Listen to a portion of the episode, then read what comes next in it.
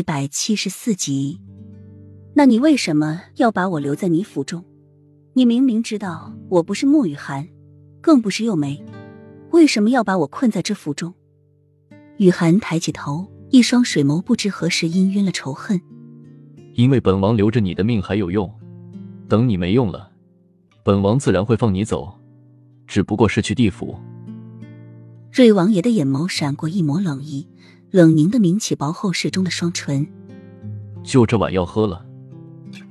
不用猜都知道这是什么药。雨涵想直接把这碗药给打翻，而后果就是瑞王爷勃然大怒，命人将他五花大绑起来，撬开他的嘴巴，将药灌进去。说不定瑞王爷还会更觉得直接让人熬一澡盆那种药，然后把它扔进去，就是不想喝也得喝。雨涵认命的接过药，一口喝尽，同样抿起冷凝的弧度。那可不可以麻烦王爷，等我的命没用了。通知我一声，我自己找路去地府，不需要你送。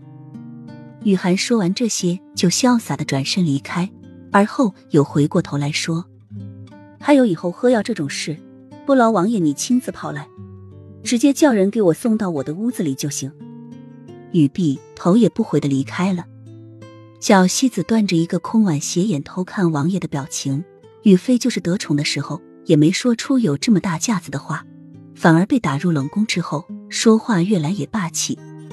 瑞王爷的嘴角轻轻抽搐了一下，转身飞到雨涵刚才趴着的墙头上，看到对面正卖的热火朝天的麻团子摊子，对小西子说：“去对面把那个麻团摊子包下来。”小西子立马领命，从后门走了出去。冬日的寒冷越来越逼近人们，画眉坐在十字架旁绣完布料上的最后一针，刚准备收起来。贴身丫鬟就跌跌撞撞的进来报道：“王王爷来了。”丫鬟刚说完，一袭火红的华服就出现在门前。